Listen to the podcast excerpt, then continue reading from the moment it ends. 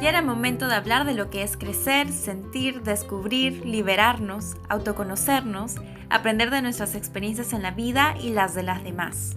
Me junto cada semana en un Instagram Live a hablar de diferentes temas desde los testimonios de mujeres increíbles. Te doy la bienvenida a Conversa Disfrutando la Vida. Gracias por estar. Listo, hola. Este es el segundo intento. Vamos a ver si ahora ya eh, Andrés se puede ver. Ha habido un problema. Supongo que es parte también del internet o, o, del celular. Pero vamos a ver si es que podemos hacer que podamos ver a Andrés. Para las personas que no estaban conectadas en el anterior live, este es un Conversa LV tipo previas al 14 de febrero y vamos a conversar con el consultorio del amor y vamos a hablar acerca de diversos temas como el mito del amor romántico, de hecho los mitos, porque son muchos mitos. Eh, vamos a hablar de la campaña que están haciendo desde el consultorio del amor, así que va a estar muy interesante. Vamos a ver qué cosas eh, salen el día de hoy, así que eso. Voy a esperar que Andrés se conecte de nuevo. Y nada, eso, ya al fin es viernes, y vamos a conversar de estos temitas súper geniales. Yo creo que es algo del internet que usualmente pasa por aquí, pero vamos a ver. Voy a buscar.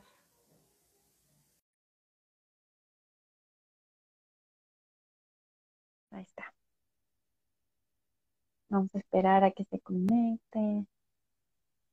¡Yeah! Ya podemos ver. ¿Ah, sí? sí, ahora, ahora sí. sí ahora... Ahora sí. Hola. Hola. Qué lindo. no sé qué pasó, yo intuyo que es algo del Instagram o, no sé, pero ya te veo. Yeah. Ay, qué bien. Sí, porque de repente habrá sido algo de la, de la aplicación porque ayer hicimos live, o sea, como, y todo se vio bien, así que Ajá. no sé, Instagram, Bueno. Instagram. Instagram. Bueno, nada, Andrea, muchas gracias por estar aquí. Este, de hecho, justo estaba comentando que el día de hoy vamos a tener un conversa eh, tipo previo a 14 de febrero y hablando con el consultorio del amor. Bueno, tú que has venido a representar a las chicas del consultorio del amor. Y nada, ¿cómo estás? ¿Qué tal todo antes que empecemos a conversar? Sí, en, realidad todo bien y quería, quería agradecerte también en nombre del consultorio por, por este espacio, por esta oportunidad de poder conversar y seguir hablando sobre el amor, ¿no? Que ya se viene el 14, es una fecha importante, pero también es una fecha para aprovechar y, y realmente hablar, ¿no? Sobre el amor que hay detrás del amor, de las parejas, los vínculos, todo, todo, todo. Y nada, muy Exacto. feliz. Yeah, muchas gracias. Y de hecho, primero que nada, eh, para algunas personas quizás es como nuevo escuchar esto del consultorio del amor, que es un nombre increíble para empezar. Entonces, no sé si podrías eh, comentarnos un poco de qué es el consultorio del amor y, y cómo así nace esta iniciativa y eso, contarnos cómo, cómo nace el consultorio del amor. Ya. En realidad es muy gracioso cómo nació. Em, todo nos golpeó con la pandemia, o sea, todo fue en el 2020, que estábamos en plena cuarentena, muchas crisis sucedió en el 2020, entonces también surgieron nuevas formas de relacionarnos a través de las redes, Tinder y muchas aplicaciones, o sea, todo este tipo de distintas manifestaciones de cómo comunicarnos, ¿no? Pero en realidad este, este, este proyecto nació porque el grupo de, de chicas, o sea, que originalmente componían el, conformaban, perdón, el consultorio, eh, como, como amigas, ¿no? Se sentaron, conversaron un día todo sobre el amor, relaciones, experiencias, este, el amor líquido, todo ese tipo, todo lo que se te ocurra relacionado al amor, fue así, una conversación así como tú y yo, fue algo así. Pero esa idea como que no se concretaba o no se tenían los recursos para ver qué hacer con esta idea, ¿no? Como que tener este espacio para hablar del amor. No se tenía. Entonces, justo las chicas que son de la especialidad de comunicación para el desarrollo de la PUC, justo a ellas les tocó eh, llevar un curso que se llama Recursos Comunicacionales, ¿no? Por Sumaya. Entonces, eh, este curso se trataba de justamente tener una propuesta comunicacional basado en, o moviéndose con alguna problemática relacionada a la violencia de género. Entonces, qué mejor que el amor, ¿no? Y encima nuestra realidad peruana, ¿no? O sea, hay mucho de qué hablar sobre eso. Entonces fue la oportunidad perfecta para concretar pues la idea o trabajar la propuesta. Y ya más adelante, para el 2021, en la misma PUC, ¿no? O sea, las chicas propusieron su trabajo para una iniciativa, ¿no? De concursos, este, de iniciativas estudiantiles, ¿no? Con un enfoque de RCU, ¿no? Y fue ahí, fue ahí donde una compañera de Derecho y yo, que soy de Psicología, eh, integramos, ya, ya formamos parte ya oficial del equipo del consultorio, ¿no? Para hacerlo más interdisciplinario, ¿no? Y fue gracias a eso, ¿no? Donde el consultorio ya, este, ganó, ganamos, fuimos una de las iniciativas ganadoras, entonces ya con eso hemos llevado a cabo pues todas estas ideas, todos eh, los recursos, entonces ahí ya nos consolidamos ya como proyecto. Entonces desde ahí prácticamente ya estamos activas hasta el día de hoy, ¿no? En realidad ha sido una experiencia muy bonita y sigue siendo una experiencia muy bonita de aprendizaje, de reflexión. Y básicamente es eso, ¿no? Nos movemos con todo este tema de los mitos, las parejas, el amor, todo sobre el amor. buenísimo, buenísimo, me encanta. Y de hecho, siempre hay como varias iniciativas que a veces salen en la universidad, pero que a veces al final es como que terminan como proyectos, ¿no? Y, y están en papel, pero no logran ser algo más. Pero qué genial que ustedes hayan podido hacer esto. Y de hecho, eh, viendo sus redes y tal como tú ya lo has dicho, eh, uno de los principales temas de los que hablan son los mitos del amor romántico. Entonces ahí viene mi otra pregunta. Eh, ¿Cómo describirías los mitos del amor romántico de una manera muy sencilla para alguien que escucha la palabra y es como que, ¿qué son los mitos del amor romántico? ¿Cómo lo describirías tú de una manera sencilla? Lo más sencillo que la forma en cómo vemos los mitos es como, yo yo le diría que es un conjunto de creencias, ¿no? Que tenemos sobre el amor en síntesis es eso, son todas estas creencias que tenemos sobre el amor, sobre cómo debería ser una relación de pareja, sobre cómo deberían comportarse las parejas, qué cosas deberían hacer, qué cosas no deberían hacer. O sea, creo que en palabras sencillas es eso, las creencias que tenemos del amor. Pero acá hay un gran problema también, que justamente estas creencias o estos ideales sobre, o fantasías, ¿no? Que, que tengo o que tenemos sobre el amor, eh, los tomamos como algo verdadero, como algo que sí o sí este, es parte de, o, o son como que estas creencias que son muy difíciles de cuestionarlas, de cambiarlas, ¿no? Porque crecemos con esto. Y estos mitos, ¿no? Es como, es socialmente y culturalmente aceptado. Entonces, eso facilita que las personas, que todos nosotros, nos sea difícil cuestionarnos algunos detalles que porque crecemos con este único modelo de relacionarnos, con este único modelo de, amor, no pensamos en otro. Entonces, ese, es el gran problema de los mitos. ¿no? o por ejemplo, ¿no? el hecho de creer en que la pareja que, con la que estoy no va a ser la única en mi vida y no voy a estar con otra persona más, o el hecho de que esta pareja con la que estoy saliendo o esta persona me completa y sin esta persona no soy nada o no me siento bien sin esta persona. O lo más típico, ¿no? Que si me cela es porque realmente me ama y me protege y todo ese, todos esos detalles, estas ideas, estas creencias, ¿no? Eh, nos es difícil cuestionar porque todo el mundo o todos hemos crecido con estos ideales, ¿no? Entonces, felizmente, iniciativas como el consultorio del amor, ¿no? O sea, nos prestamos justamente para brindar espacios para hablar de estos temas, ¿no? O sea, brindar un espacio seguro y empático para hablar de lo que quieras sobre el amor, ¿no? Para, más que todo, para no decirle a la gente, esto es el amor, esto no es el amor, sino que reflexione, ¿no? O sea, decirle a la gente, no, reflexionamos sobre, o sea, reflexiona sobre cómo te estás vinculando, o sea, cómo te estás sintiendo, y eso, ¿no? Hablar del amor. lo máximo. Y de hecho, justo ahora que dices esto de hablar del amor, justo estaba viendo una publicación y me pareció interesante porque cuando hablamos de los mitos del amor romántico, usualmente los asociamos como a una relación de pareja, pero esto también quizás te puede trasladar a algo como, como una amistad, ¿no? Como esta amistad es para toda la vida, esta amistad lo soporta todo. Eh, más o menos como tú ves esa relación también con el tema de la amistad y los mitos del amor romántico. Yo creo, claro, como son creencias que se tiene el amor, o sea, mucho se relaciona, como tú dices, ¿no? Ah, con la pareja y ya. Pero también creo que este único, digamos, este único modelo de lo que estamos conversando, creo que también se traslada a otros tipos de relaciones, otros tipos de vínculos, ¿no? O sea, porque en lo personal he escuchado casos de algunas compañeras que han tenido amigas, ¿no? Que, que piensan o sienten que tu mejor amiga tiene que estar en todo momento contigo, que, tiene que tienes que hacer todo lo que te diga tu mejor amiga, y si tu mejor amiga no eres nada, o sea, si te das cuenta es, es casi la misma lógica, pero es con otra persona, o sea, es con otro vínculo no amoroso, no es de amistad. Entonces, ¿hasta qué punto eso es sano, no? ¿Hasta qué punto te consume este tipo de, de vínculos, este tipo de relaciones? Pero como creemos que esta mejor amiga o este mejor amiga es para siempre, o sea, no nos detenemos en cuestionarnos si realmente me está aportando algo en mi vida, si está respetando mi espacio o viceversa, si yo respeto el espacio de esta persona. O sea, yo creo que eso se traslada a todo tipo de relaciones, hasta incluso en las relaciones sexuales también, ¿no? O sea, en algo casual, ¿no? En algún acuerdo que tú llevas o llegas donde esta persona, o sea, hasta qué punto también es sano, ¿no? Eso. Se traslada todo. Buenísimo, buenísimo. Me queda clarísimo eso también.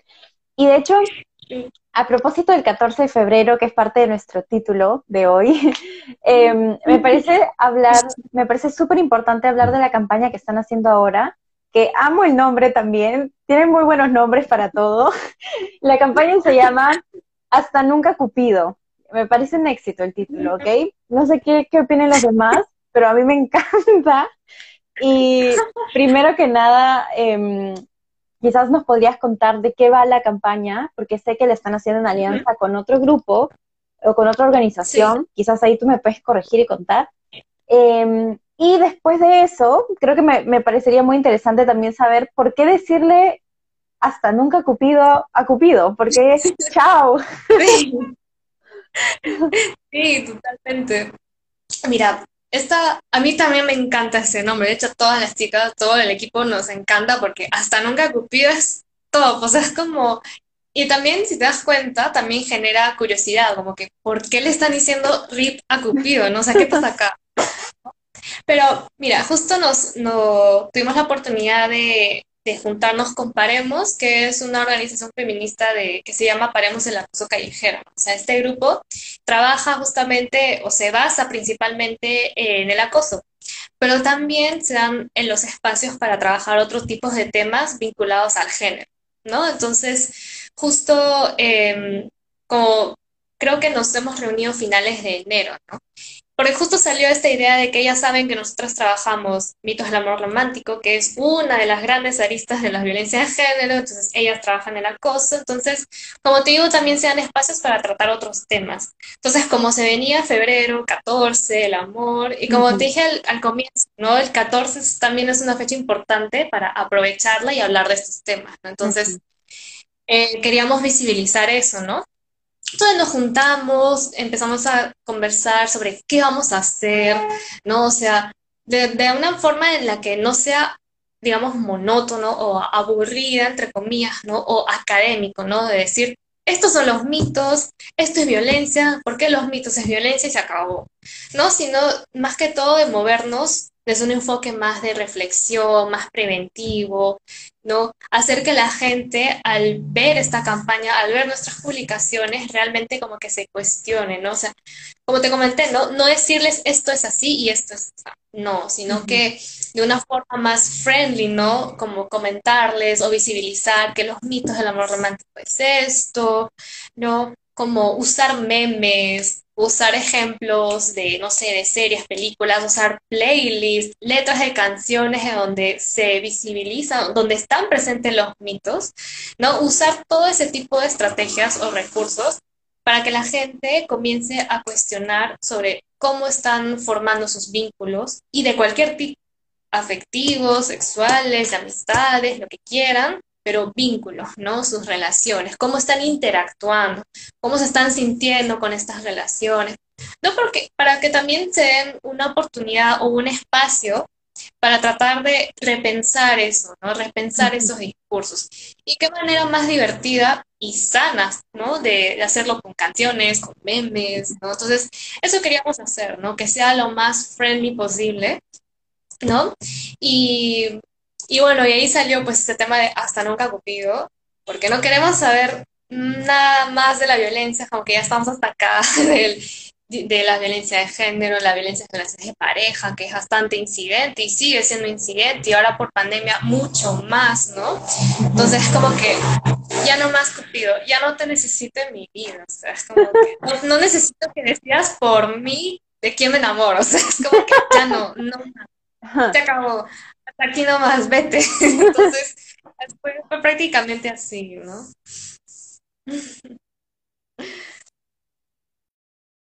campaña, he visto que también, o sea, como, como, movimiento, como el consultorio del amor, han hecho también todos estos recursos que dices de playlist, también he visto podcast.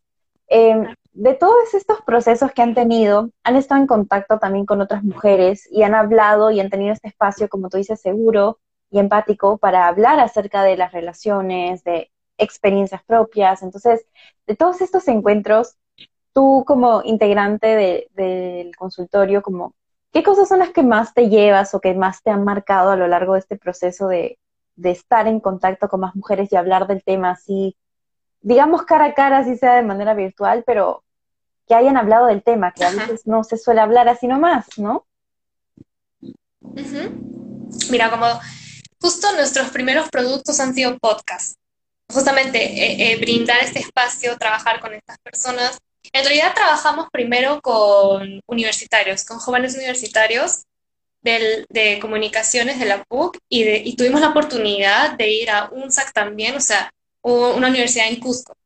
También trabajamos con jóvenes universitarios de allá, ¿no? Y felizmente por la virtualidad pudimos conectarnos con ambos grupos, ¿no? Entonces, fue igual, hombres y mujeres, o sea, quienes estaban interesados en hablar de este tema, conéctense. Y hicimos una serie de sesiones con ellos, con ellas, hablamos de los mitos, todo esto, y al final, ¿no? Después de haber trabajado todo este tema, ya como que la reflexión final del grupo, eso se, eso se fue grabando en el podcast. Que, que lo pueden encontrar en Spotify o en nuestras redes sociales, ahí están los links si quieren escuchar las experiencias de más gente universitaria, ahí está, ¿no? Y también, también como, pero previo a eso, porque eso fue parte del proyecto ya como, ya consolidado, las chicas, originalmente, ¿no? Del grupo, las chicas también tuvieron este, este espacio para hablar de este tema, o sea, conversar, se grabaron como producto para el curso, o sea, se grabaron, hicieron el podcast y de ahí yo me incorporé, se incorporó más gente, entonces conociendo el podcast de las, escuchando el podcast de las chicas, trabajando en equipo internamente, el hecho de haber tenido la oportunidad de trabajar con estos chicos universitarios que te comento, de, otros, de otra universidad, de otro contexto, ¿no? Y trabajando también con Paremos, ¿no? Sobre este tema, eh, yo creo que uno, hay una necesidad tremenda, pero tremenda, tremenda, de brindar estos espacios así sea solo de escucha, eso nos dimos cuenta que hay una necesidad, hay un vacío porque la gente no sabe a dónde ir, con quién hablar sobre este tema, pero que no se sientan juzgados o juzgadas. Es como, quiero hablar del amor, quiero hablar de esta experiencia que pasó con mi ex, con mi saliente, con el casual, el amante, con quien sea, ¿no? Pero hablar de infidelidades, ¿no? Por ejemplo, que es tan tabú hasta el día de hoy. Hablar de los celos, ¿no? Es como, todos esos temas con quién lo hablo, pero de, una forma de que me sienta segura o seguro de hacerlo, ¿no? De exponerme. Hay un vacío tremendo en muchas personas que no se dan esta oportunidad o este espacio de conversarlo, de hablarlo o sentirse Entonces, a eso también apunta el consultorio, ¿no? O sea, brindar estos espacios y escuchando la experiencia de otras personas o testimonios. Em, hay momentos en donde yo me sentí bastante como conectada con, la experiencia de mucha gente, muchos chicos, chicas que han pasado, no sé, por una situación muy similar y yo en mi cabeza estaba como, yo también me sentí igual, es como, yo estaba como, oh, por Dios, hay que sacar las chelas y hay que, y hay que este, hablar de esto y desahogarnos, ¿no? Hasta, hasta cierto punto fue así porque es como, es muy significativo como tú, no sé, de Lima, escuchas la experiencia de otra chica en Cusco o de otro lado, pero que justamente esta experiencia te una, ¿no? Con estas personas, con estas otras, porque mira, el amor, las personas es muy subjetivo. Cada pareja tiene sus propios acuerdos, tiene sus propias experiencias, o sea, cada pareja es un mundo, o sea, no podemos generalizar la experiencia de todos. Pero aún así, dentro de esa subjetividad hay algo que nos une, hay algo que nos, que, eh, nos encontramos y algo que nos identifica. Entonces, eso es algo que yo rescato mucho, mucho, mucho y valoro un montón de estar en el equipo, de que en el equipo hemos tenido esta experiencia de conocer a otras personas, ¿no? Y también nosotras como personas hemos crecido también, o sea, hemos crecido, hemos visto, porque nosotras también hemos experimentado de todo, ¿no? Sobre el amor. Y más allá de, de ser como de ser el parte del proyecto, ser el staff del proyecto, también somos humanas, ¿no? Entonces es como también hemos vivido todo esto. Entonces, este encuentro para mí es maravilloso y es algo que rescato mucho. Genial, me parece súper genial.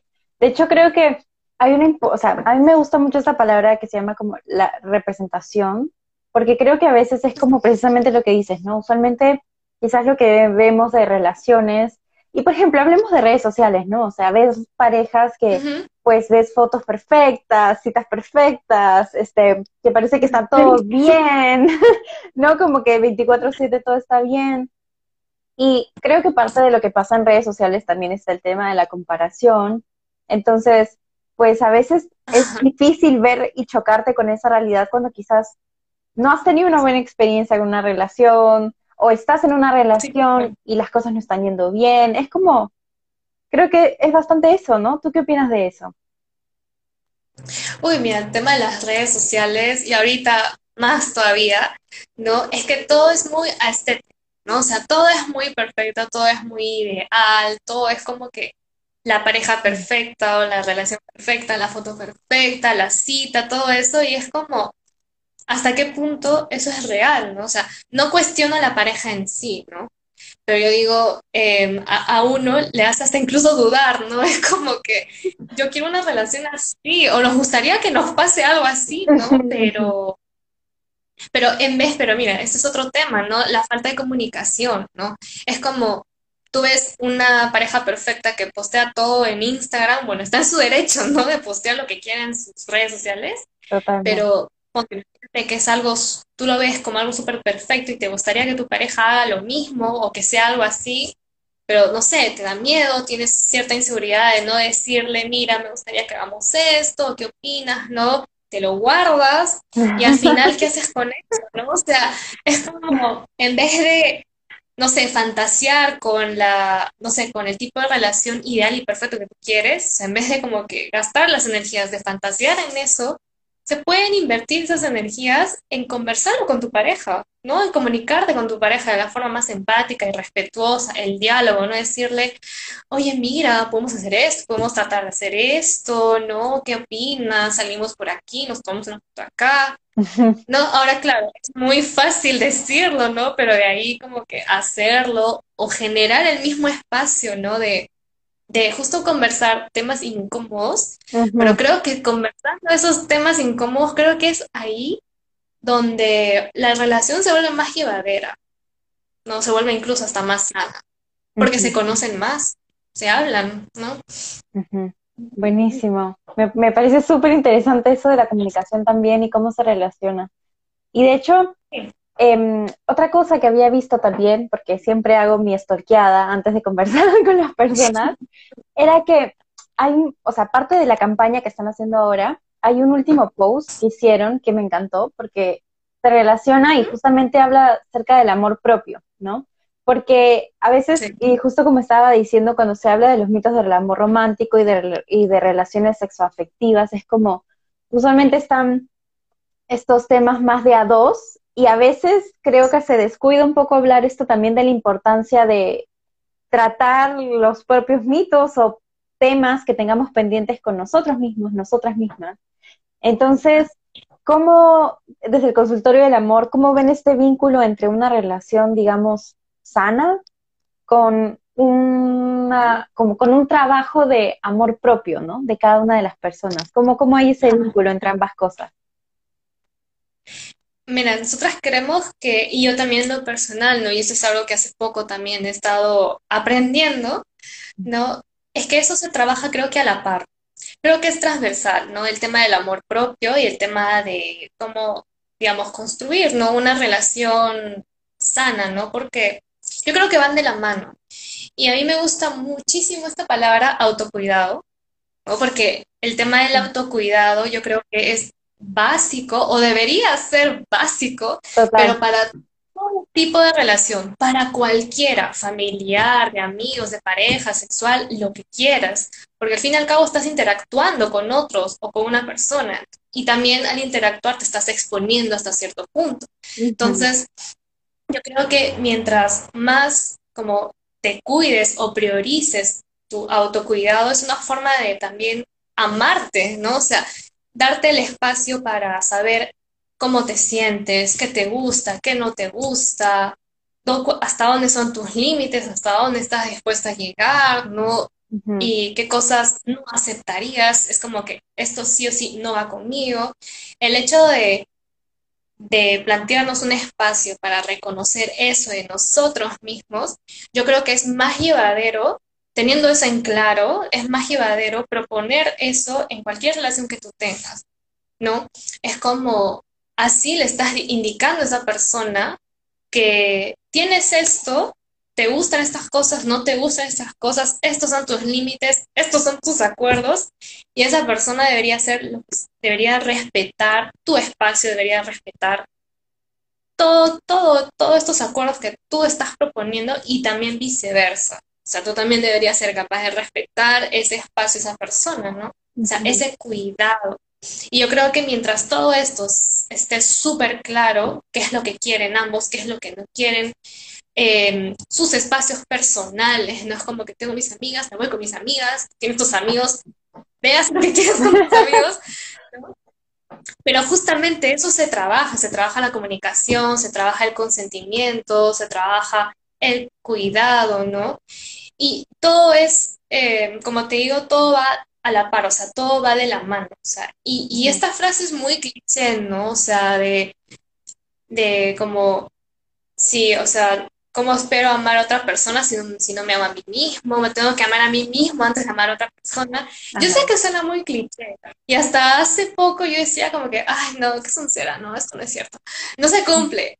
Pero ya después de, conocer más sobre el autocuidado, sobre experiencias personales también, yo digo, está muy cierto, porque uno, uno, se pregunta, ¿no? ¿Cómo esperas tener una relación o un vínculo o construir una relación sana si no te priorizas primero? O sea, si no priorizas cómo te sientes, tus sentimientos, hasta incluso tus inseguridades, ¿no? O sea, el hecho de ser capaz de de expresar tus inseguridades, es como que, oye, no sé, me siento mal, ¿no? O no sé, me siento insegura con esto, no sé a dónde podemos llegar. O sea, el hecho de reconocer cómo te sientes, reconocer tus inseguridades, todo, y el hecho de expresarlo con un tema de, es, es, que es un tema de, me estoy priorizando a mí misma no por ser egoísta, sino porque quiero que, así como me estoy cuidando a mí, también estoy cuidando la relación. O sea, todo va a la mano, todo va a la par, todo es bien transversal, el autocuidado, el amor propio y también el cuidar la relación, de, la relación, ¿no? Porque esta persona también está invirtiendo su tiempo contigo, ¿no? Pasando ese tiempo contigo. Pero también es importante respetar, ¿no? Como que el tiempo de esta persona, el espacio de esta persona y viceversa, ¿no? Entonces, Nuevamente, como te digo, esto es muy sencillo de decirlo, pero a muchas personas, incluyéndome, ¿no? Y creo que a todos, a todas, nos cuesta.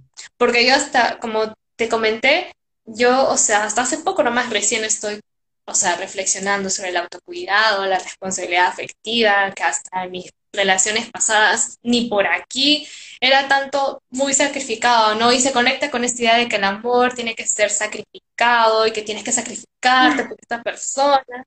¿Y dónde queda el autocuidado? ¿Dónde queda mi self-care? O sea, es como que ¿dónde quedo yo? ¿No? Y así, entonces, yo creo que eso es un trabajo constante, es un aprendizaje para toda la vida, ¿no? O sea, no es como que, ah, ya, sé del autocuidado y ahí queda, no, sino es que es aplicarlo, es todo un proceso que toma tiempo, ¿no? Eso. Sí, total. De hecho, eh, el tiempo se nos ha pasado volando, pero antes de llegar a la última pregunta, justo comentaron algo sobre las inseguridades y es algo que me parece súper interesante porque creo que también esto del amor propio y, y, el nivel de amor propio que tengas y que empieces una relación con otra persona, igual, y parte del autocuidado creo que también es como que tú sabes el, el, tipo de vulnerabilidad que vas a tener, o sea, el nivel de vulnerabilidad que vas a tener, porque de por sí cuando estás en una relación con alguien, ya estás teniendo un tipo de vulnerabilidad física, emocional, o sea, ya estás, ¿no? O sea, ya la otra persona sabe tus inseguridades probablemente, o, o ya conoce qué cosas te hacen sentir cómoda, qué cosas no. Entonces, esto de, la, de las inseguridades, de la vulnerabilidad, ¿qué tanto, no? ¿Qué tanto sucede cuando una persona está con alguien, pero decide sostener y no mostrar esta vulnerabilidad y sus inseguridades y prefieren poner una barrera? ¿Tú cómo, cómo crees que eso también afecta en cierta parte a las relaciones? Yo creo que de todas maneras sí afecta, porque, o sea, en vez de invertir, ¿no? Este tiempo, tus energías para conversar, no en este caso, no con tu pareja, sobre tus inseguridades, o hacer que tu pareja ¿no? Con mucho cuidado, con respeto y todo, y a su tiempo, ¿no? Que comience a expresar o hablar contigo sobre sus inseguridades y todo eso. Este, el hecho de guardártelo es como, no sé, creo que genera una cierta, un peso encima, ¿no? Y es como que, y en vez de tratar de, de direccionar toda esta incomodidad, toda esta inseguridad, toda esta energía, tratar de ir como despejando ese peso poco a poco y hablándolo con tu pareja. Muchas veces hay gente, nos ha pasado, que acudimos a otras formas de sobrellevar esa inseguridad, que, no sé, de repente caemos en algún vicio, no lo sé, no quiero estigmatizar a nadie, ¿no? Son una experiencia al cabo, ¿no? O que en vez de conversarlo directamente con tu pareja, porque nadie, nadie más que te conozcas o que esté invirtiendo su tiempo contigo que tu pareja, ¿no? O sea, es como, si es una inseguridad dentro de la misma relación, no hay mejor persona que tu pareja para conversarlo, ¿no? Cualquier tipo de inseguridad, cualquiera que sea, ¿no? Pero el hecho de guardártelo es como ya de por sí genera, no sé, siento que, que estás con una incomodidad constante. Ya incluso más, o sea, aparte de la inseguridad que tú ya estás sintiendo, es como le agregas un peso más al hecho de guardarte y no conversarlo con tu pareja, ¿no? Y luego aumentas más inseguridades, más crisis, viene de todo, o sea, es como todo se va acumulando que a tal punto de que, o sea, es agotador. O sea, la relación, en vez de hacerlo llevadera, fluida, empática y todo, sea, se vuelve agotador. No, o sea, yo he escuchado de gente que, que ha, ha, descrito su relación como, ay, parece un curso de cinco créditos en la universidad. Y así de, y así de, oh my god, pero ¿por qué? O sea, ¿qué pasó? Es como que describen su relación como un peso o como, no sé, como un trabajo, así, este, de practicante que te explotan, o sea, una cosa así. Pero en realidad es, una, es un vínculo, es una interacción, ¿no? Que debería ser, a ver, no siempre va a ser bonito, no siempre va a haber problemas, ¿no? Pero cuando hay problemas y cuando se hablan, eh, cuando se tocan temas incómodos y dentro de ellas las inseguridades, es lo más llevadero, o sea, la relación se hace más llevadera, mucho más llevadera, mucho más sana, porque ya tu pareja ya, ya va a saber ¿no? O sea, tu vulnerabilidad, que es lo más humano. Y ese es el problema, que muchas personas es como asocian la vulnerabilidad con debilidad, cuando ser vulnerable es totalmente humano, es como que está bien sentirse mal, ¿no? O sea, hay mucha este, positividad tóxica, por ejemplo, ¿no? Que siempre hay que estar bien, pero eso también es agotador, no siempre vas a estar bien, hay días que tienes, que quieres llorar, hay días que estás como, eh, no sé, que no quieres hacer absolutamente nada, ¿no? Y es totalmente comprensible, es totalmente normal, es humano, es humano mostrar vulnerabilidad, es humano eh, el hecho de exponerse pero exponerse en un lugar o con una persona con quien sabes que va a ser seguro, ¿no? El espacio, ¿no? Así que yo creo que la vulnerabilidad no debería ser sinónimo de, debilidad, sino más bien debería ser una oportunidad perfecta para conversarlo, abrir el espacio, generar el espacio y obviamente cada uno a su tiempo, ¿no? No forzar a la persona a sacarle, ¿no? De esa nube o de ese peso que tiene, sino simplemente tratar de generar el espacio, ir a su tiempo y reconocer, esto viene con el autocuidado también, reconocer cómo me estoy sintiendo, reconocer mis inseguridades y una vez que lo reconozca, conversarlo o encontrar el espacio o buscar la ayuda, ¿no? De, simplemente decirlo y expresarlo, ¿no? Pero yo quiero, quiero que esta idea de que la, la, expresar vulnerabilidad es lo más humano que hay. ¿no? Y es quizás también un, sinónimo de que ya has creado el espacio de confianza y de seguridad para poder abrirte a otra persona. Es como que creo que es también como, digamos, un indicador, entre comillas, de que ya estás en, este, en esa situación. Bueno, Andrea, el tiempo ha pasado volando, pero antes de irnos, eh, esto se llama Conversa DLV porque DLV significa disfrutando la vida. Entonces, para ti como Andrea, eh, también parte del consultorio del amor, pero también como a ti misma, eh, ¿cómo resumirías en una oración lo que te hace disfrutar tu vida? Uf, de verdad en broma voy a decir 10, lo siento mucho, pero ellos me hacen disfrutar mi vida. lo siento, tenía que decirlo, pero bueno, no es tanto mentira, pero sí, es una, era una broma. Pero ya aterrizando, ¿no? La idea, en general, creo que lo que me hace disfrutar mi vida y, y, va en parte con este tema de, no sé cómo decirlo, si tengo la, si es que tengo este privilegio o he tenido la gran suerte, no lo sé cómo decirlo, pero de tener, de contar con un grupo de amigos, amigas y, algunos familiares tan cercanos a mí, ¿no? Mi círculo más cercano, de el hecho de que me brinden hablando de espacios seguros, ¿no? El hecho de que me brinden un espacio tan seguro, empático y de confianza donde yo pueda expresar absolutamente todo lo que se me da la gana. Y ellos tienen el derecho de cuestionarme de la A la Z. Ok, o sea, nadie, nadie puede estar de acuerdo contigo en todo, ¿no? Pero el hecho de que me puedan brindar este espacio en el cual yo me sienta segura y libre de expresar todo lo que yo siento, ¿no? Para mí es es un disfrute, porque es un peso menos, ¿no? Y te sientes segura, te sientes libre, te sientes como que puedes vivir otra vez sin ese peso, ¿no? Como que, Sostenida. Que puedes empezar otra vez. Ajá, es como, es un alivio total y eso es, eso es como un disfrute, o sea, es un disfrute genuino. Es como que nadie te va a juzgar o sabiendo que tu grupo cercano no te va a juzgar por algo que has hecho o por algo que te sientas culpable o por alguna inseguridad. O sea, el hecho de yo poder decirles lo más tonto que me ha pasado hasta lo más grave y el hecho de encontrar en ellos o en ellas, no en ellas, como que esa como que esa empatía, sentirme acogida, ¿no? Por eso yo digo, no sé si es la suerte o el privilegio de haber tenido este grupo o haber construido, ¿no? Este grupo de amistades, ¿no? En mi vida lo hace mucho más llevadero y lo disfruto mucho más, ¿no? Es Genial, genial, Andrea. En verdad, muchas gracias por haberme acompañado el día de hoy. Ha sido una conversa interesante, he aprendido un montón de cosas. Me he divertido mucho también, espero que tú también. Y antes, y antes de irnos, no sé si quisieras rapidito como hacer el cherry del consultorio del amor para saber al final cómo se contactan con ustedes, cómo saben más de ustedes y de la campaña que están haciendo. Obvio, obvio.